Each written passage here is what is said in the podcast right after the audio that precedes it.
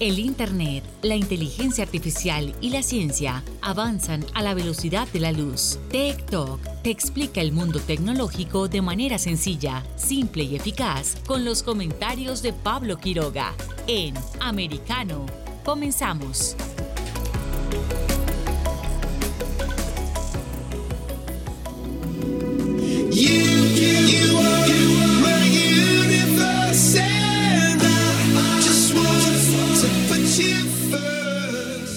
Bienvenidos una vez más a nuestro programa TikTok aquí por Americano. Soy Pablo Quiroga y hoy tenemos un programa nuevamente cargado de información. Hay mucho que conversar, hay mucho que contarles.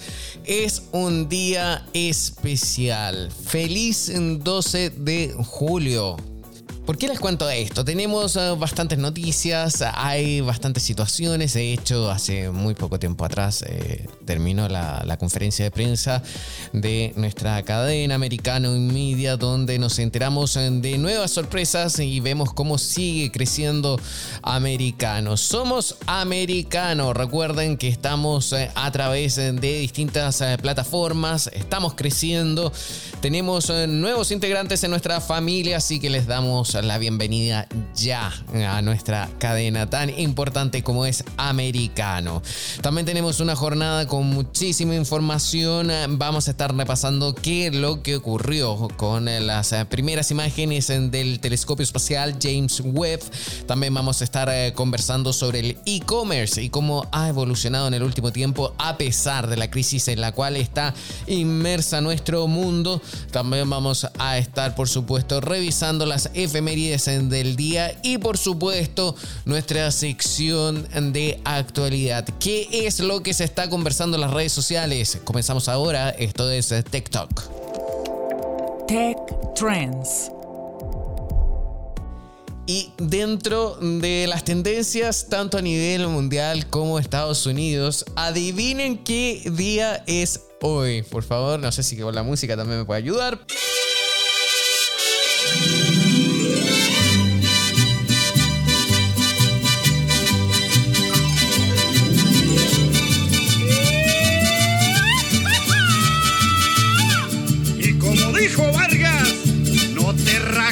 ¡Ale! Les cuento que tendencia dentro de Estados Unidos está haciendo un hashtag muy especial que es el Taco Tuesday. Taco Tuesday. Hoy es el día del taco. ¿Será tan así o no? ¿Qué es lo que pasa?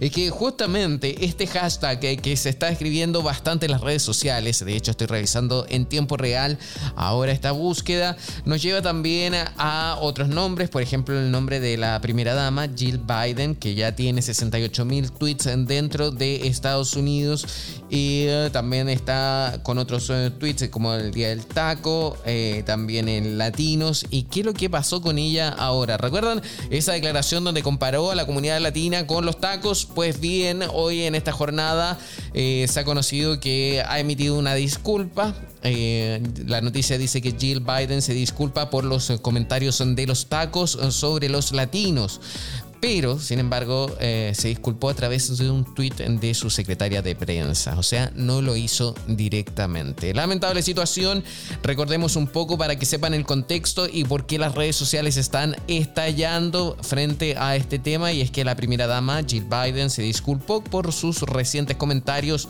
comparando a los latinos con los tacos de desayuno en una conferencia hispana en San Antonio, Texas. El secretario de prensa de Biden, eh, Michael LaRose, tuiteó eh, la disculpa de la primera dama por ella eh, en esta misma jornada día martes, un día después de que dijera en su discurso de la conferencia anual mientras hablaba sobre la labor del presidente de esa agrupación, donde comparó el tema de los tacos con los latinos la verdad que es muy fea eh, la comparación. Eh, el tweet de Michael LaRose. Eh, Michael La Rosa dice, la primera dama se disculpa por sus palabras que transmitieron cualquier cosa menos pura admiración y amor por la comunidad latina.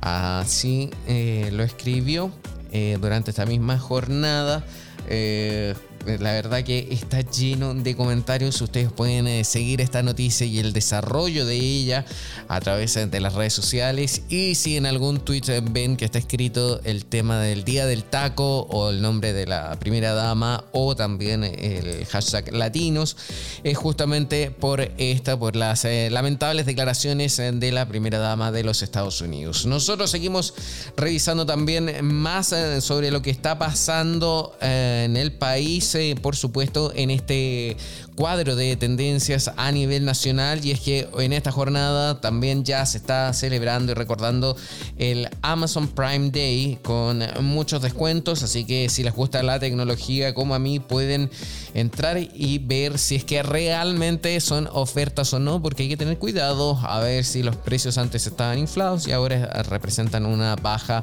o no. El punto es, es que está haciendo tendencia dentro de las redes sociales, así que revisen cuando vean un Amazon Prime Day o Prime Day es porque la noticia nos remite a este hashtag con este concepto. También dentro de Estados Unidos eh, está el hashtag Portfolio Day.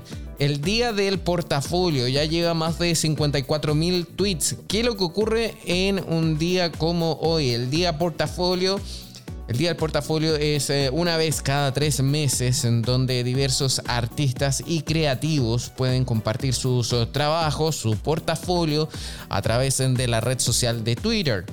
Eh, también esto es con la esperanza de atraer más seguidores y por supuesto eh, conseguir nuevas oportunidades laborales. Así que si utilizan el hashtag Portfolio Day, ustedes pueden compartir sus trabajos y por supuesto promocionarlos y quién sabe también conseguir una nueva oportunidad laboral tan importante en estos tiempos, sobre todo a raíz de la alta inflación que atraviesa el país. Sigo revisando eh, con eh, qué es lo que está pasando dentro de las tendencias de Estados Unidos.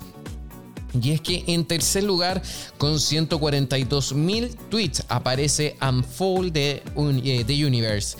A ver, ¿qué ocurrió acá? Estoy revisando ahora mismo y es justamente que el nuevo telescopio espacial, un proyecto conjunto entre la NASA y también otros organismos, también la Agencia Espacial Europea, están estrenando ya las primeras imágenes eh, que está captando el telescopio espacial James Webb que son de verdad maravillosas. Vamos por supuesto a hablar de esto en este mismo programa cuáles son las ventajas de este telescopio espacial y por qué está saliendo y está haciendo noticia hoy en día. Eh, muchos dicen también que es el sucesor del Hubble, pero sin embargo son distintas técnicas. Sigo revisando el ranking eh, de tendencias a nivel país y es que con 213 mil tweets está también el Liverpool.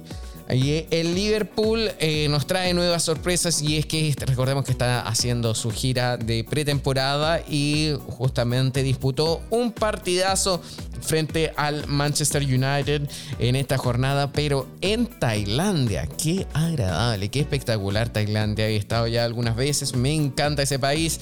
Y en este caso, ¿qué resultado tuvo final? Estoy revisando ahora acá. ¡Wow! Estoy viendo que 4-0. Eh, 4-0 para el Manchester United. 0 para el Liverpool. Eh, así se vivió en este partido para preparar la próxima temporada en el fútbol inglés. También en el quinto lugar se encuentra la NASA con 580 mil tweets. Así es, 580 mil tweets y es justamente por estas revelaciones que nos está ofreciendo el nuevo telescopio espacial James Webb de la NASA. También después viene en sexto lugar el Tuesday Vibe eh, con 19 mil tweets. Después en séptimo lugar, tal cual se lo estaba señalando a ustedes, en Jill Biden con 68 mil tweets. En octavo, Bailey con 23 mil tweets. Después en noveno lugar, el Taco Tuesday. Hay muchísima información. A ver, voy a seguir bajando y viendo. Eh, acá latinos con 25 mil tweets. Es que las declaraciones fueron demasiado, muy desafortunadas de parte de la primera dama en esa comparación y es como realmente quizás eh, eh, nos ve a todos los latinos. Ojalá que esas disculpas de algo sirvan, pero parecer, según las reacciones en redes sociales y como lo están leyendo todos ustedes, no están así. De hecho, a ver, vamos a revisar algún tweet y lo voy a buscar. Todo esto es en tiempo real. Se lo voy a leer ahora y vamos a revisar justamente aquí estoy ubicando estoy colocando buscar vamos a colocar el nombre de la primera dama eh, Jill Biden la tengo acá y estoy viendo eh, todos los tweets que realmente se va actualizando en la plataforma de forma inmediata de hecho por ejemplo hay un eh, eh, dice, por ejemplo, Edward Williams 3, Edwin Lee, así se llama la cuenta de Twitter, dice una vez más, esto está en inglés, una vez más, eh, la menos inteligente Jill Biden hace eh, un terrible comentario sobre los hispanos. sigo, hay otra persona que es Ips Chili que dice, ¿son los tacos un género específico? Eh, también, eh, mm, mm, a ver, es que hay muchos eh, comentarios en torno a esto. Rubén Ochoa dice, Jill Biden se disculpa por los tacos comentando sobre los latinos. también dice...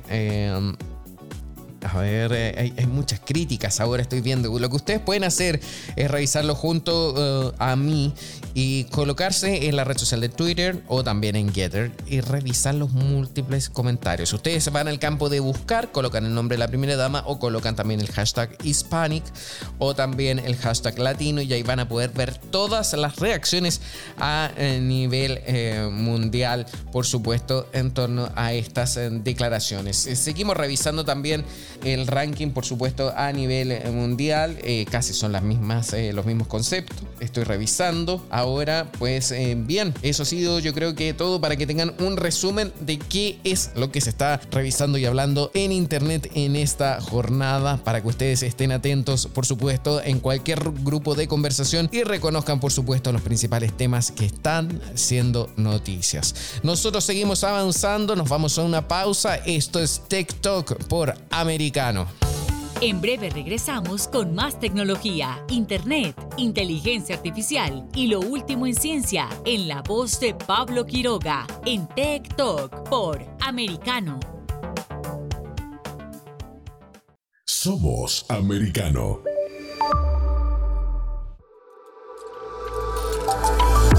Vive en la verdad. Somos Americano. Iberoamérica Hoy está disponible para ti cuando quieras. Accede a toda nuestra programación a través de nuestra aplicación móvil americano. Descárgala desde Apple Store o Google Play y mantente informado con nosotros.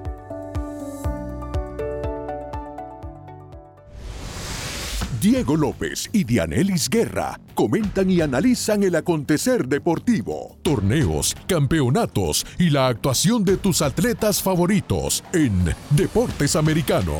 Sábado, 10 pm Este, 9 Centro, 7 Pacífico por Americano. Ideas, argumentos, posturas y visiones, sin desperdicios. Escucha, concuerda o difiere con los postulados de José Aristimuño y Jimmy Nieves, quienes debaten con vehemencia de lunes a viernes a las 9 pm este, 8 centro, 6 pacífico por Americano. Diversas ideas, múltiples argumentos, distintos puntos de vista. Únete a las líderes de opinión más influyentes de habla hispana de lunes a viernes, 6 p.m. Este, 5 Centro, 3 Pacífico, por Americano. Comienza tu día bien informado, de mañana con Americano, junto a Gaby Peroso y Jolly Cuello, quienes te presentan la revista informativa de las mañanas. Conéctate con nosotros, en vivo, de lunes a viernes, de 7 a.m. Este, 6 Centro, 4 Pacífico por Americano. Vive en la verdad. Somos americano. Infórmate con Lucía Navarro de los temas importantes del día que impactan tu vida. Conoce el contexto de los hechos con el análisis de especialistas. Únete a Actualidad Noticiosa de lunes a viernes a partir de las 10 pm este 9 Centro 7 Pacífico por Americano.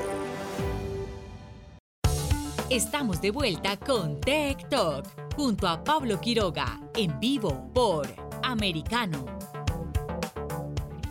Tech Talks.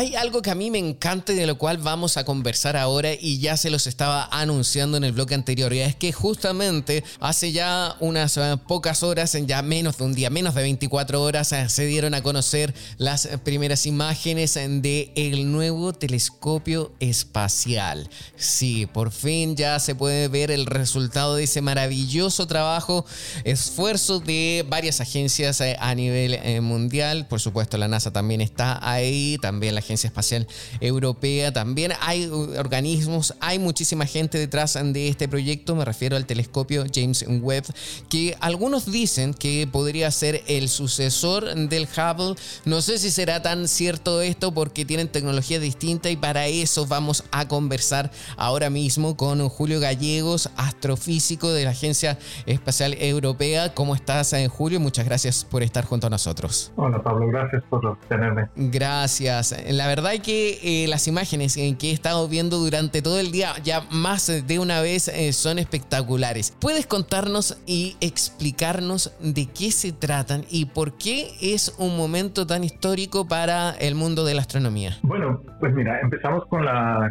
más o menos en el orden que ellos las presentaron, porque la primera imagen es una imagen de espacio profundo, del Deep Field, y es como compararse con Hubble, ¿no? Hubble hizo unas observaciones que duraron dos semanas, enfocaron el telescopio a la parte más oscura que pudieron del universo y observaron durante 15 días, dos semanas ahí y, produjeron un deep field que en ese momento nos impresionó. Vimos galaxias eh, incontables en ese pequeño espacio, ¿no? Ahora James Webb en unas pocas horas ha sobrepasado eso muchísimo más ha llegado a ver, eh, se estima que la galaxia más antigua que se ve en este Big Field es de 13.1 mil millones de años, o sea, 13.1, eh, un poquito después, o sea, 700 millones de años después del nacimiento del universo. Entonces estamos viendo de las primeras galaxias. No son las más antiguas que conocemos, pero tener en cuenta que en 12 horas se puede hacer eso, eh, nos deja con la boca abierta a todo.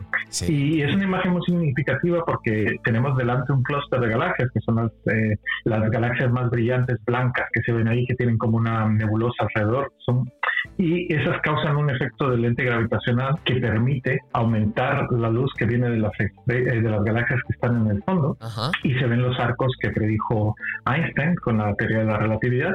Y entonces eh, eh, es una imagen que cubre tantos aspectos del estudio de la astrofísica que es increíble. Entonces, en una sola imagen, eh, que como decían ayer, explicaban que era es como poner un granito de arena en el extremo de tu mano y observarlo, ¿no? Y esa es la parte del cielo que estamos viendo. Sí, eh, me parece increíble. Entonces, eh, es, impresionante, es impresionante esa imagen de, espacio profundo y sabiendo que solo ha llevado, bueno, solo, es mucho trabajo, pero que es la exposición de 12 horas comparadas con las dos semanas de Hubble. Mm, sí, eso, y es realmente maravilloso lo que estamos viendo. Me surge una duda antes eh, de que puedas seguir explicándonos, y es que, bueno, quizás no todo el mundo lo sabe, pero estas imágenes son tal cual cuando las procesan en la misma NASA, por ejemplo, o la Agencia Espacial Europea, o vienen sin color y al, pasarla ya a los computadores normales, ahí se le da color para poder diferenciar, o cómo vienen esas imágenes? Sí, estas imágenes son eh, lecturas de un sensor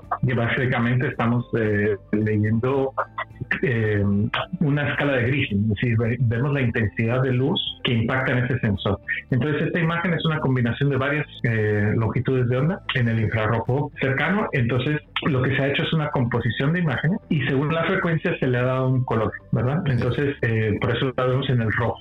Es un color artificial, pero sí refleja lo que estamos viendo. Entonces las estrellas más rojas que se pueden ver en esta, en esa eh, imagen, sí que son las más antiguas. Y las blancas son las más eh, cercanas a nosotros. ¿no? Entonces las más alejadas son las más rojitas. En, en, astrofísica el rojo significa viejo, eh, lejano, y el azul significa nuevo, cercano. ¿no? wow. sí que aunque es un color falso, en el sentido de que no está viendo James Webb eso, sí que se ha reconstruido de una forma eh, muy detallada para darnos la impresión, o sea, para aportarnos más información de la que veríamos con solo sumando las imágenes. Mira, ahora, si bien nosotros estamos por radio, eh, me gustaría invitar a todo el mundo a que pudiese tomar su smartphone o computadora o tableta y empezar a ver estas imágenes, eh, estas imágenes, porque la verdad que la descripción tuya, y yo lo estoy haciendo ahora, es asombroso porque me, me permite entender la naturaleza de todas estas fotos. Entonces, entonces, cada punto que yo estoy viendo en esa imagen corresponde a una galaxia. ¿Eso lo podemos definir así o no? Sí, excepto las más brillantes que tienen esos piquitos,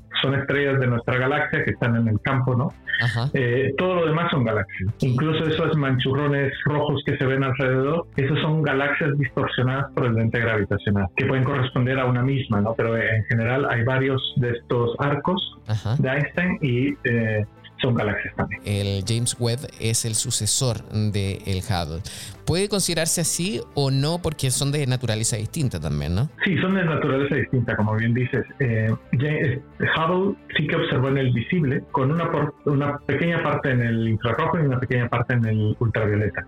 En cambio, James Webb es eh, infrarrojo totalmente, aunque sí que, digamos que se pasa técnicamente si entra en el visible llegando al naranja, pero es un telescopio infrarrojo. Entonces son complementarios. la, la, idea es complementar Hubble mientras siga funcionando con James Webb. Entonces, claro, James Webb tiene un programa de investigación tremendo que en muchos casos se ha basado en imágenes que se han tomado con Hubble anteriormente. Entonces ahora, por ejemplo, uno de los casos es Hubble descubrió eh, una de las galaxias, la galaxia más antigua que conocemos, pues James Webb observará esa galaxia con mucha mayor precisión, con una resolución mejor y en un espectro más apropiado para estudiarla, ¿no? Porque la, la ventaja de ahora es que eh, de estas galaxias vamos a poder obtener el espectro, entonces vamos a saber de qué están hechas las primeras galaxias. ¿Y cada cuánto tiempo podemos obtener imágenes del James, eh, James Webb para ir disfrutando y viendo y conociendo el universo?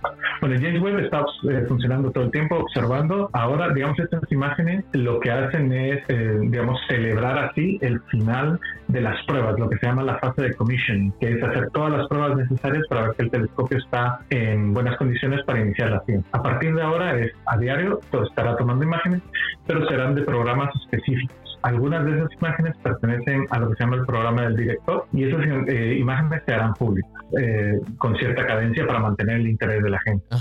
Pero la mayoría de la información será para científicos que han optado por tiempo y que hay programas específicos de investigación en varias áreas, ¿no? Primeras galaxias, eh, planetas extrasolares, planetas dentro de nuestro sistema solar, las lunas, e incluso enanas cafés, remanentes de supernova, etc. Hay, hay muchos programas que se están llevando a cabo y solo algunas de esas imágenes llegarán al público de forma inmediata. Con el tiempo todas estas imágenes serán públicas, todos los datos serán públicos y se podrá seguir construyendo, ¿no? Con investigando sobre ellas. Pero la primera, el, se les da un tiempo de propiedad, digámoslo así, a los científicos que lo pidieron y se les otorgó tiempo con el James Webb. Interesante eso que también nos dijiste porque la verdad que no conocía cómo era ese funcionamiento. Anoche el presidente de los Estados Unidos también mostró la primera imagen, que es justamente la que estaba descontándonos, describiendo.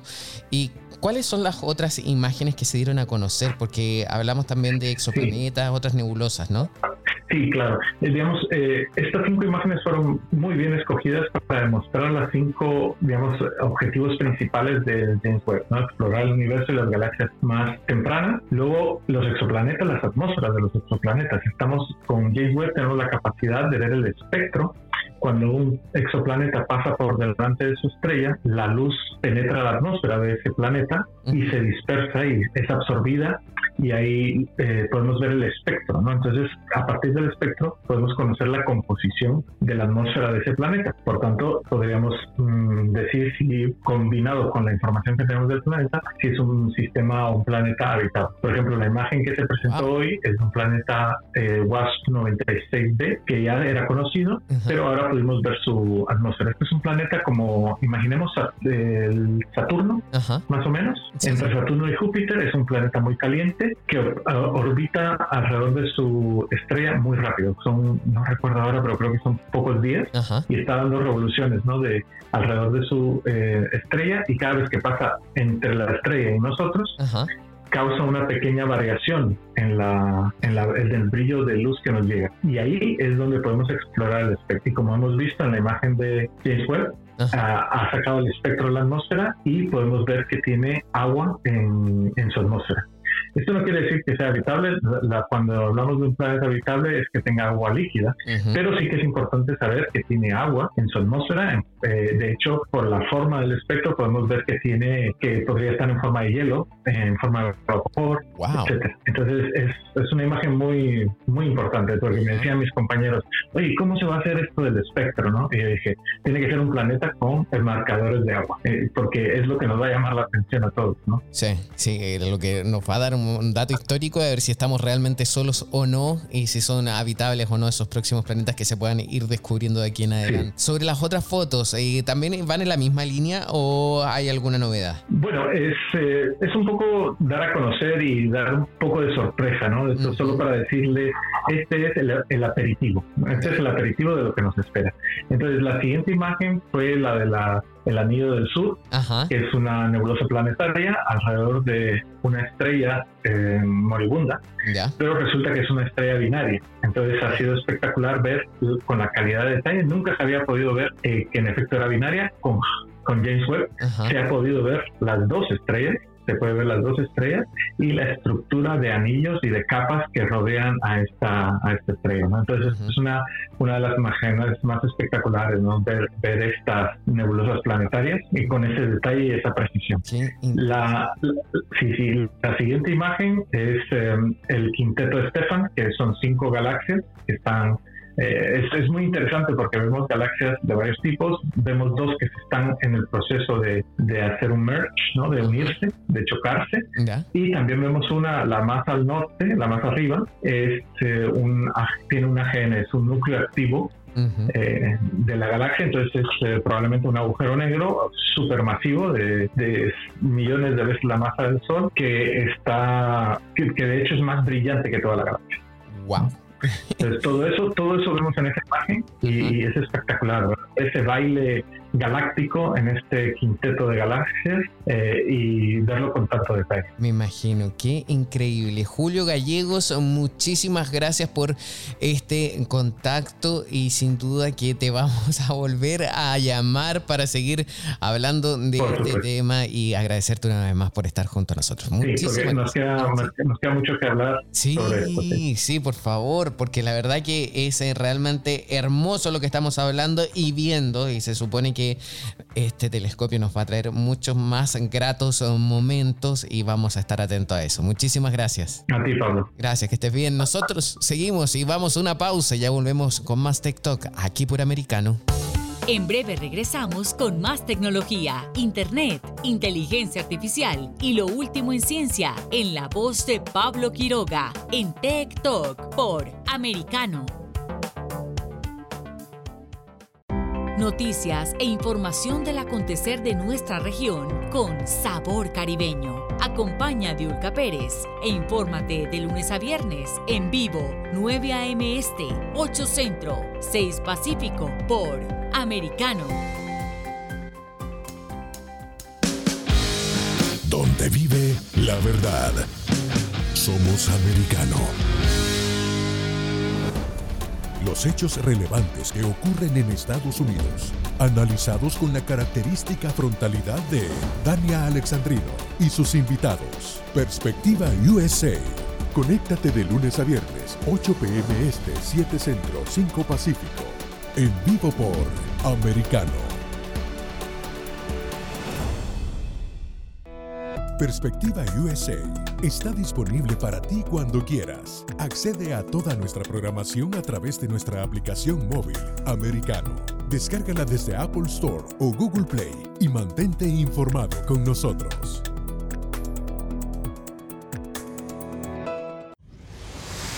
Diego López y Dianelis Guerra comentan y analizan el acontecer deportivo, torneos, campeonatos y la actuación de tus atletas favoritos en Deportes Americano. Sábado, 10 pm este, 9 centro, 7 pacífico por Americano. Busque su copa, siéntese cómodo y discuta los eventos más destacados de la semana en el único programa que analiza en tono relajado los temas más serios del momento. El Antídoto Rojo Extra, cada sábado, 9 pm este, 8 centro, 6 pacífico por Americano. Los hechos relevantes que ocurren en Estados Unidos, Europa, Asia y Medio Oriente, vistos con la mirada experta de la internacionalista Lourdes Subieta, en Así está el mundo, de lunes a viernes 11 a.m. Este, 10 Centro, 8 Pacífico, en vivo por Americano. Ideas, argumentos, posturas y visiones, sin desperdicios. Escucha, concuerda o difiere con los postulados de José Aristimuño y Jimmy Nieves, quienes debaten con vehemencia de lunes a viernes a las 9 pm este, 8 centro, 6 pacífico por Americano. Estamos de vuelta con Tech Talk junto a Pablo Quiroga en vivo por Americano. Tech Talks. Hoy vamos a conversar sobre el e-commerce, cómo hoy en día el e-commerce ha ido evolucionando en los últimos años a pasos agigantados. Me refiero porque actualmente seguimos viviendo en crisis. Si bien antes era la pandemia, ahora después vino las crisis económicas, ahí está el conflicto en Europa Oriental entre Rusia y Ucrania, también está el aumento de la, de la gasolina, también el aumento del gas, en fin, hay muchísimas cosas, o sea, sobre todo también el aumento del costo de la energía, la inflación, datos históricos en Estados Unidos, en Europa, en Latinoamérica. Hay muchos problemas hoy en día, pero quien todavía al parecer se mantiene intacto, sin problemas, o quizás también creciendo, es el tema del e-commerce. Cómo la gente hoy en día prefiere comprar por internet a través de su smartphone, a través de su computador y por supuesto, en desmedro de ir a una tienda del barrio, del comercio, ¿qué está pasando ahí? Hay algunos datos, por ejemplo, muy importantes que yo les voy a comentar ahora mismo. Y por ejemplo, vamos a batir eh, un récord, porque esto es de España. Me llegó esta noticia ahora que dice el e-commerce bate récords de facturación en España, pese a la caída de las exportaciones. El comercio electrónico español creció en un 11,7% en el 2021 y esa cifra contrasta con la caída que ha experimentado eh, el sector también eh, en tiempos, por ejemplo, cuando iba ya volviendo toda la normalidad y luego comenzó a retomarse un poquito tiempo después con el tema de eh, las cifras económicas y los conflictos en Europa Oriental. Hay muchísimo que hablar, les puse solamente el ejemplo de España para que tuvieran una idea, pero esta misma situación es parecida, digamos que no es igual, pero es parecida a Latinoamérica.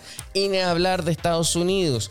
¿Qué está pasando con el e-commerce? También hay otra tendencia muy grande que habla sobre la omnicanalidad, porque hoy en día no todo el mundo, no es que solamente vaya a comprar por internet, sino que también utiliza, por ejemplo, internet para informarse, para comunicarse con la tienda y luego también va a comprar directamente a la tienda o lo hace al revés también ve algo en la tienda y después lo compra por internet. A eso también le llamamos omnicanalidad. También hay otra información y es que nos habla sobre qué pasa con los despachos porque también uno cuando va a comprar una tienda virtual también es el tiempo que se demora en llegar lo que nosotros estamos comprando. Hoy en día todos nos, gusta que nos llegue lo más rápido posible, ya sea si estamos comprando por Amazon, ya sea si estamos comprando en una tienda directamente, no queremos esperar cuatro días, cinco días, sino que estamos pidiendo incluso en algunos casos que llegue al mismo momento, en el mismo día, que pasen tres horas y ya esté el producto en nuestra casa. ¿Será posible tener una, mantener esta tendencia? ¿Va a seguir esto evolucionando? Para eso vamos a dar la bienvenida a Jorge Padrón de Bridger Lab. Hola Jorge, ¿cómo estás? Hola Pablo, ¿cómo estás? Un placer saludarte. Muy bien, muchas gracias por estar junto a nosotros. Mira, estamos hablando ahora sobre el e-commerce. Eh, ¿Es cierto esto que ha aumentado la tendencia? ¿La gente hoy en día está comprando por internet en los últimos dos, tres años? Sí, Pablo, definitivamente. Mira, después de la pandemia, en el año 2020, la tendencia fue en aumento considerablemente. hubo un aumento del 43% de las ventas en el año 2020, obviamente porque el negocio estaba, la, el retail eh, offline, o sea, las tiendas de, como llaman brick and mortar, eh, estaban cerradas. Sin embargo, eh, podemos ver que al día de hoy, ya casi dos años después, el e-commerce se ha catapultado. Es decir, hoy en día, en este momento, representa 18.6% las ventas del e-commerce sobre las ventas totales de retail a nivel mundial. Entonces estamos hablando de una cifra muy importante. O sea, estamos hablando de, cifras que antes, por ejemplo, mira, yo te puedo hablar de hace 7, 8 años atrás, eh, el e-commerce representaba el 2% de las ventas globales. Hoy el 18%, o sea, el, 2%, exactamente, el 2% te hablo de un retailer normal, obviamente no te hablo de los grandes retailers como Amazon, que son solamente negocios online, te hablo de negocios que eran mixtos, ¿no? Entonces, cuando, cuando era un 2%, un 5% de las ventas, ah, era interesante, pero no le prestaba mucha atención. Pero ya hoy en día que el e-commerce está, está representando en promedio el 18%, 19%, promedio significa que algunos representan el 30, el 40%, y para otros representará el 10%. Es decir, ya se ha vuelto un canal importante de ventas y importante a considerar. Pero mira, recién cuando comenzaste a explicarnos esta situación, eh, señalaste que era con la, por la pandemia. ¿Por qué? Porque los comercios tradicionales estaban cerrados. Ahora esto se ha invertido, o sea, los comercios eh, ya volvieron a reabrir, o no tan solo incluso los comercios, sino que ya la gente prácticamente vive normal, igual que antes, periodo prepandemia, incluso hay fiestas, festivales, etc.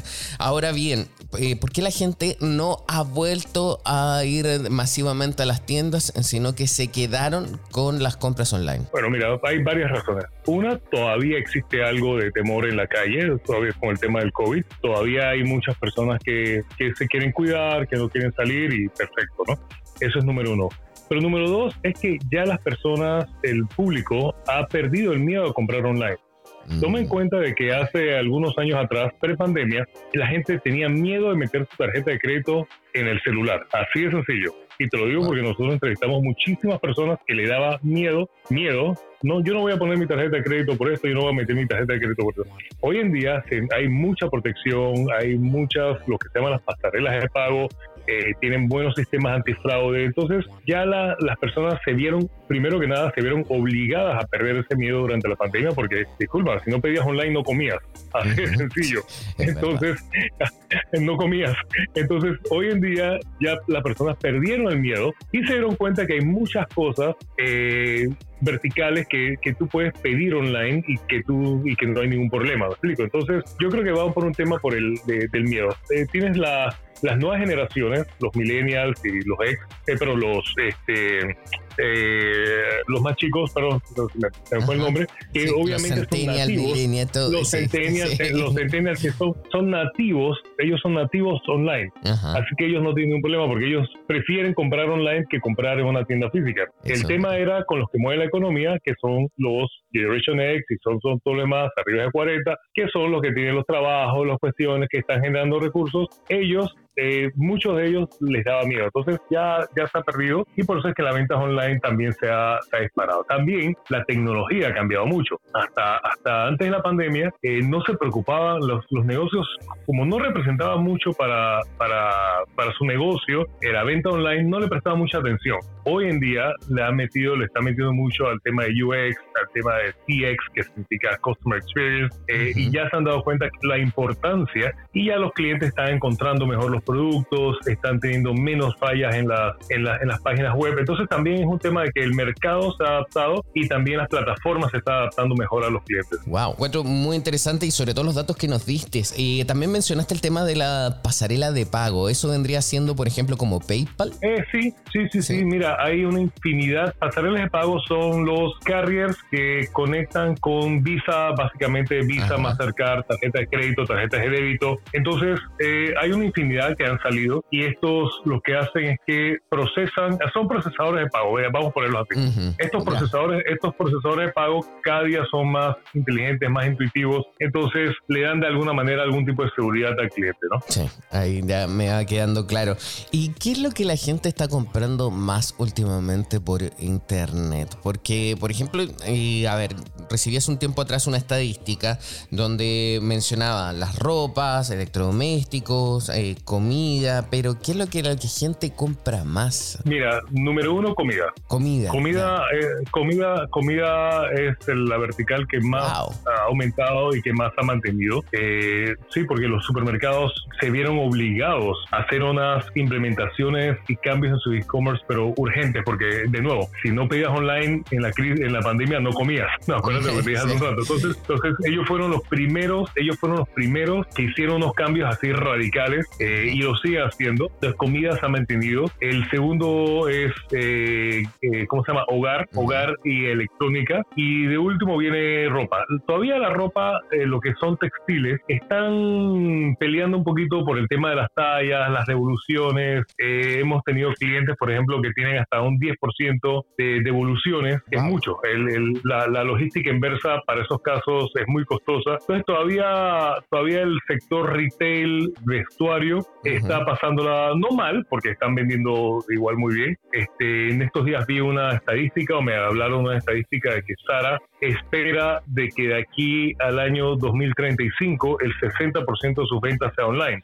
Así que si, si, Sara, si Sara está haciendo, tiene esa proyección, eh, definitivamente debe ser, debe ser eh, una apuesta importante, ¿no? Sí, sin duda. Increíble e, ese dato. Tú también mencionaste el UX, que nosotros acá ya lo hemos abordado varias veces, como hoy en día está siendo parte importante de toda esta cadena de e-commerce, pero también del Customer Share. ¿Qué, qué vendría siendo eso? Mira, el, el eh, llamémoslo el CX, o sea, el Customer Experience. Okay. la, diferencia, la diferencia es muy sencilla, Pablo. Mira, el UX es lo que tú ves y tocas. Sí. Es decir, lo que cuando tú entras a una página, eh, los clics, cómo se muestra la información, la calidad de información, eh, cómo, cuántos pasos tienes que hacer para llegar hasta el checkout. Eso es lo que se conoce como el UX y el User Experience. El CX va más arriba y ahí entra un poquito al tema que tú hablabas de la omnicanalidad. El CX es cómo yo veo a mi cliente como un todo. Es decir, cómo yo veo a Pablo que me compra en el mundo offline, cómo interactúa Pablo conmigo en el mundo offline y cómo interactúa Pablo conmigo en el mundo online y cuáles son los touch points que yo tengo con Pablo dentro del mundo online. Entonces, el CX lo ve todo. El CX busca la omnicanalidad, como bien tú decías. El CX busca unificar los perfiles, algo que es muy difícil. Es decir, no es fácil unificar los perfiles. Generalmente, el, tú tienes un cliente que por un lado es un cliente offline y por el otro lado es un cliente online y se pierde la información en el camino. El CX, el, Customer Experience, busca eh, darle una sola experiencia al cliente a través de todos los canales disponibles. Qué interesante, pero Jorge, un momento, por favor, sigue junto a nosotros, vamos a hacer una pausa y ya volvemos con más. En breve regresamos con más tecnología, internet, inteligencia artificial y lo último en ciencia en la voz de Pablo Quiroga en Tech Talk por Americano. Una mirada global de la influencia de Medio Oriente en el mundo occidental junto a Hannah Beris cada sábado en Israel hoy, 2 p.m. Este, 1 Centro, 12 Pacífico por Americano. Los avances científicos y tecnológicos relevantes, Internet, redes sociales y el mundo de los videojuegos en Tech Talk con Pablo Quiroga. Conéctate de lunes a viernes, 2 p.m. Este, 1 Centro, 11 Pacífico, en vivo por Americano.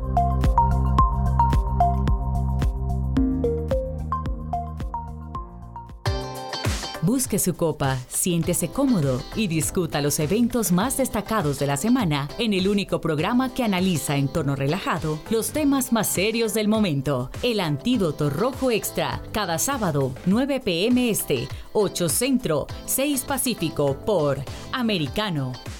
Isabel Cuervo y su equipo indagan y rastrean los hechos para ofrecer una mirada profunda a las noticias, sus causas y consecuencias. Periodismo de investigación. Cada sábado, 7 p.m. Este, 6 Centro, 4 Pacífico, por Americano. Los hechos relevantes que ocurren en Estados Unidos, analizados con la característica frontalidad de Dania Alexandrino y sus invitados. Perspectiva USA. Conéctate de lunes a viernes, 8 p.m. Este, 7 Centro, 5 Pacífico. En vivo por Americano. Infórmate con Lucía Navarro de los temas importantes del día que impactan tu vida. Conoce el contexto de los hechos con el análisis de especialistas. Únete a Actualidad Noticiosa de lunes a viernes a partir de las 10 pm este 9 Centro 7 Pacífico por Americano. Vive en la verdad. Somos americano. El análisis de la actualidad política de los países del sur de Latinoamérica y sus consecuencias en el continente, junto a Marcelo López Macía, de lunes a viernes, 10 a.m. Este, 9 Centro, 7 Pacífico, por Americano. Donde están los hechos, somos Americano. Estamos de vuelta con Tech Talk, junto a Pablo Quiroga, en vivo por Americano. Tech Talks. Estamos de regreso y conversando sobre el e-commerce y la experiencia del usuario junto a Jorge Padrón de Bridger Labs. Y retomando entonces el tema anterior, eh, me llama la atención esto de la tecnología.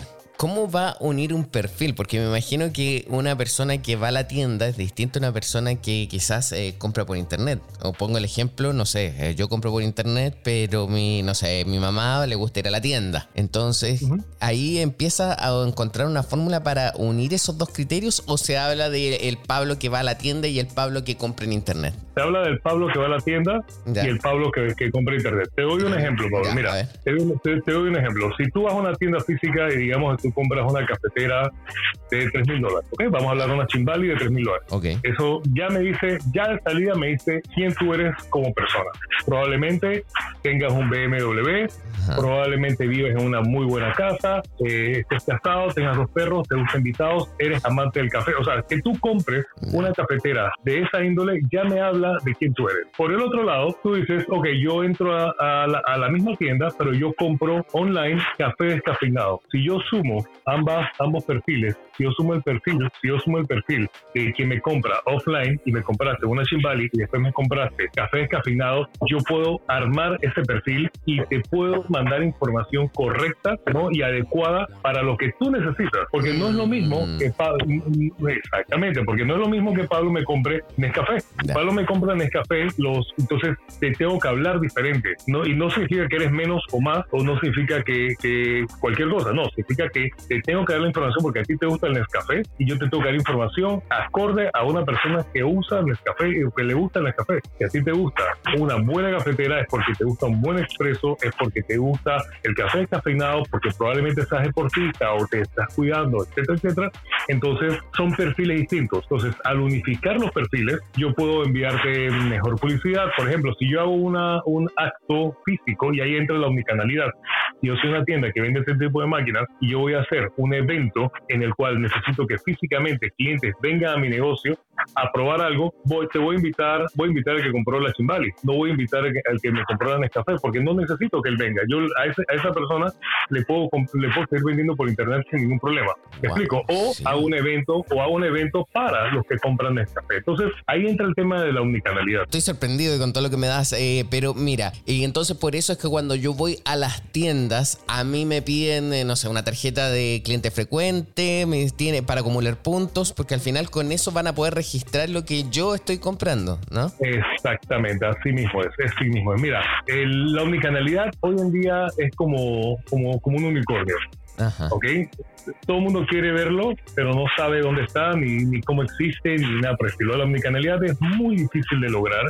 Eh, uno, por la conexión de datos, porque generalmente se, se tienen datos que no están conectados. Eh, y ahí ahora te voy a hablar un poquito de Bridger, porque eso es lo que hace Bridger, conectar. Entonces, sí, nosotros tenemos eh, un foco muy grande en, ayudar a las empresas a, lograr esa omnicanalidad por medio de la conexión de datos. Hasta hace, hasta antes de la pandemia, pre-pandemia, la la, los, la mayoría de los negocios, acuérdate que te dije que un negocio vendía el 2% online y el, eso significa que el 98% era offline. Entonces, si tu negocio está estructurado para vender 98% offline, ¿por qué te vas a preocupar de adaptar toda tu empresa por el 2%? No, no, no tenía sentido, no tenía sentido hace tres años. Entonces, se han ido construyendo silos, o sea, como, como, como individuos, sistemas individuales que en la mayoría de los casos no hablan entre sí. Entonces tienes un CRM por un lado, tienes un ERP por el otro lado, tienes diferentes fuentes de información, tienes un POS por otro lado, entonces tienes diferentes fuentes de información que, que no necesariamente hablan bien entre sí. Entonces, para lograr la omnicanalidad, tú tienes que conectar toda esa, esa información centralizar la, la, data de usuario, entender quién tu, quiénes son tus segmentos y entonces con esa, con esa, con esa inteligencia de negocios puedes atacar bien a la, no atacar suena, suena feo, pero puedes, puedes, puedes eh, dirigir mejor tu publicidad, puedes dirigir mejor tu marketing, puedes dirigir mejor tu comunicación, puedes armar estrategias de negocios eh, basados en, en, en, datos, ¿no? Y no en, en yo creo. Y en Bridger Lab hacen todo eso. Ustedes llegan a las tiendas y dicen, nosotros te podemos ofrecer todos estos servicios, ¿no? En Bridger Lab, Bridger Lab lo que hace es que conecta los datos de las distintas fuentes de negocio, ¿no? Llámese RP, CRM, POS, e-commerce, marketplaces, y unificamos en un solo lugar los perfiles, ¿no? Y cuando hablamos de unificar, unificamos datos de catálogo, unificamos datos de clientes, unificamos inventarios, todo lo unificamos para que pueda ser distribuido de una mejor forma. Por ejemplo, desde Bridger Lab, tú puedes tener un catálogo unificado y vender en Amazon, vender en, diferentes, eh, en, diferentes marketplaces y además en tu propio e-commerce.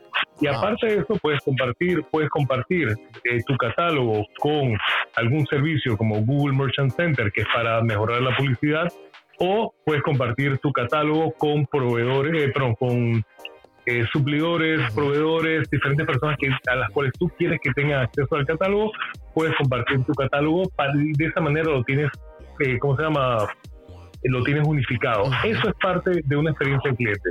Si tú eres una marca que vendes a diferentes personas o diferentes, diferentes empresas, diferentes canales, tú quieres que la información de tu catálogo no sea la misma. Tú no quieres que en un lado le llamen de una manera, en otro lado le llamen de otra, en, en un lado tiene una foto fea, en otro lado tiene una foto bonita. No. Con, productos como Bridger Lab, que, que tienen un Product Information Manager, tú puedes centralizar toda esa información para poder distribuirla a través de todos tus canales. Qué interesante. Eh, Jorge, mira, ya por tiempo eh, tenemos que dejar esta conversación. Me gustaría que eh, podamos en otro momento poder continuar este diálogo porque realmente a mí me llama la atención todo este tema de la estrategia, cómo uno puede llegar al cliente de forma efectiva. Lo que sí, no puedo despedir este comentario sin antes de hacerte la última pregunta. Es cierto que la ¿Cuándo es que compra más la gente? ¿Cuando está feliz o está triste? Porque una vez escuché un comentario que decían que las personas cuando estaban tristes compraban mucho. ¿Pero es tan así o no? Sí, es bastante así para que sepas. La gente se refugia, eh, yo también he leído bastantes estadísticas sobre el tema, y las personas se refugian en las compras eh, cuando están tristes. Wow. Más, más que cuando están felices. Esas son las estadísticas, no, no, no te lo puedo asegurar, pero y, y, si te pones a pensar, tiene sentido. A veces cuando en el mundo físico estás triste, tienes algún problema, ah, te quieres ir a caminar, te, vas, te ibas a un centro comercial, quieres despejar tu mente, ese mismo concepto se aplica hoy en día a irte, meterte a Amazon, irte a o cualquier otro tipo de, de negocios para distraer tu mente. Perfecto, con eso me quedo entonces. Es tema para otro momento también. Muchísimas gracias. tema, amplio. Sí, eso sí es cierto. Muchísimas gracias, Jorge Padrón, y estamos en contacto. Pablo, gracias a ti y que la pase muy bien. Gracias. gracias. Ha sido Jorge Padrón de Bridget Lab. Nosotros vamos a una pausa y ya volvemos con más TikTok aquí por Americano. En breve regresamos con más tecnología, internet, inteligencia artificial y lo último en ciencia en la voz de Pablo Quiroga en Tech Talk por Americano. Comienza tu día bien informado de mañana con Americano junto a Gaby Peroso y Jolly Cuello, quienes te presentan la revista informativa de las mañanas. Conéctate con nosotros en vivo de lunes a viernes de 7 a.m. Este, 6 Centro, 4 Pacífico por Americano. Busque su copa, siéntese cómodo y discuta los eventos más destacados de la semana en el único programa que analiza en tono relajado los temas más serios del momento. El Antídoto Rojo Extra, cada sábado, 9 pm este, 8 Centro, 6 Pacífico por Americano. Iberoamérica hoy. Un análisis de los acontecimientos políticos y sociales y su impacto en nuestra región.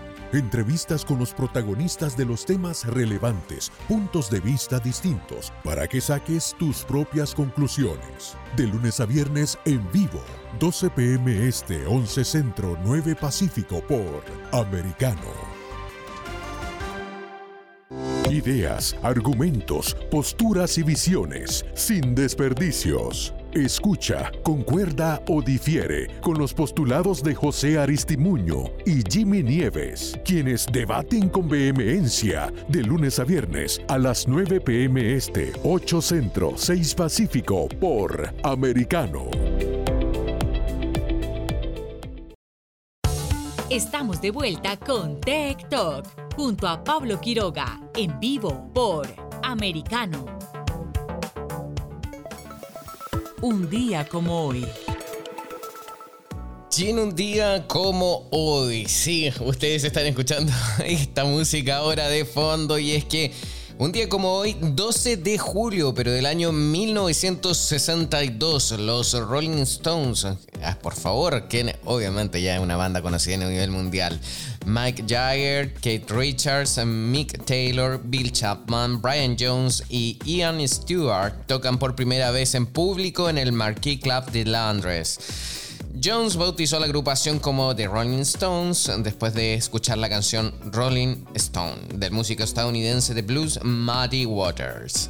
Así que un día como hoy, comienza esta, historia musical de los Rolling Stones que estamos escuchando de fondo, me encanta. Así que esta sección sigue con esta música. Y ya en el 2004 nos saltamos varios años después, un día como hoy, Apple anuncia que fue descargada la canción número 100 millones desde el iTunes Music Store. El comprador se ganó un PowerBook aquí hay muchos hitos eh, que conversar y es que justamente eh, esto fue hace ya bastante tiempo, eh, casi 20 años, 18 en concreto, un 12 de julio del año 2004, y vemos cómo la música y los formatos musicales van variando a lo largo de la historia porque iTunes, recordemos que ya deja de funcionar, ya fue desconectado, ya no se venden más y quedan obviamente nuestros eh, smartphones conectados a distintos streamings de música, por ejemplo, como Spotify, también eh, obviamente eh, Apple Music, también está el Google Music y el Amazon Music y todos los otros music también como iHeart. Y por supuesto que ahí estamos nosotros, ahí ustedes pueden escuchar TikTok a través de un formato de podcast y recuerden escucharnos por ahí. Y después también seguimos avanzando porque en el 2000 2012, un día como hoy, Yahoo anuncia que el hacker D33DS robó y publicó 450.000 passwords de sus usuarios. Miren qué terrible. Y aquí también vamos a estar preparando un programa que hable sobre las contraseñas. Eh, ¿Qué, ¿Qué tenemos que hacer? ¿Cómo tenemos que hacer? Desde ya les digo que no hagan ninguna contraseña vinculada a algún dato de ustedes porque esas son las más fáciles de descifrar. Vamos a estar pronto conversando de eso. Eh, luego en el año 2021 Richard Branson, fundador de Virgin Galactic, eh, se convierte en la primera persona en viajar al espacio en su propia nave. Esto ocurrió un día como hoy del año pasado, 2021. Recordemos eh, todo el tema vinculado al turismo espacial, quiénes son astronautas o no. Recordemos que se pasa cierta cantidad de kilómetros en la atmósfera de nuestro planeta, ahí puede considerarse un astronauta. Así que un día como hoy se conmemora también el primer viaje de Richard Branson, eh, fundador de Virgin Galactic. Eh, se convierte en la primera persona en viajar al espacio en su propia nave. Nosotros estamos llegando al final de nuestro programa. Muy interesante, hemos tenido un día espectacular. También eh, estuvimos, recuerden, en la conferencia de prensa que estuvo hace unas poquitas horas donde se presenta nuestro proyecto de americano también con nuestro lineup. Y somos muchísimos americanos, sigue creciendo y seguimos avanzando nuestro proyecto. Somos americano, me despido por ahora, muchos saludos a todos, que estén muy bien, nos vemos mañana, chao chao. Tech Talk y Soberproy. Conéctate con nosotros de lunes a viernes a las 2 p.m. Este, 1 Centro, 11 Pacífico, por Americano.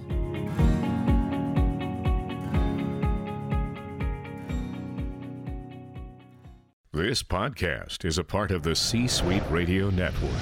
For more top business podcasts, visit c-suiteradio.com.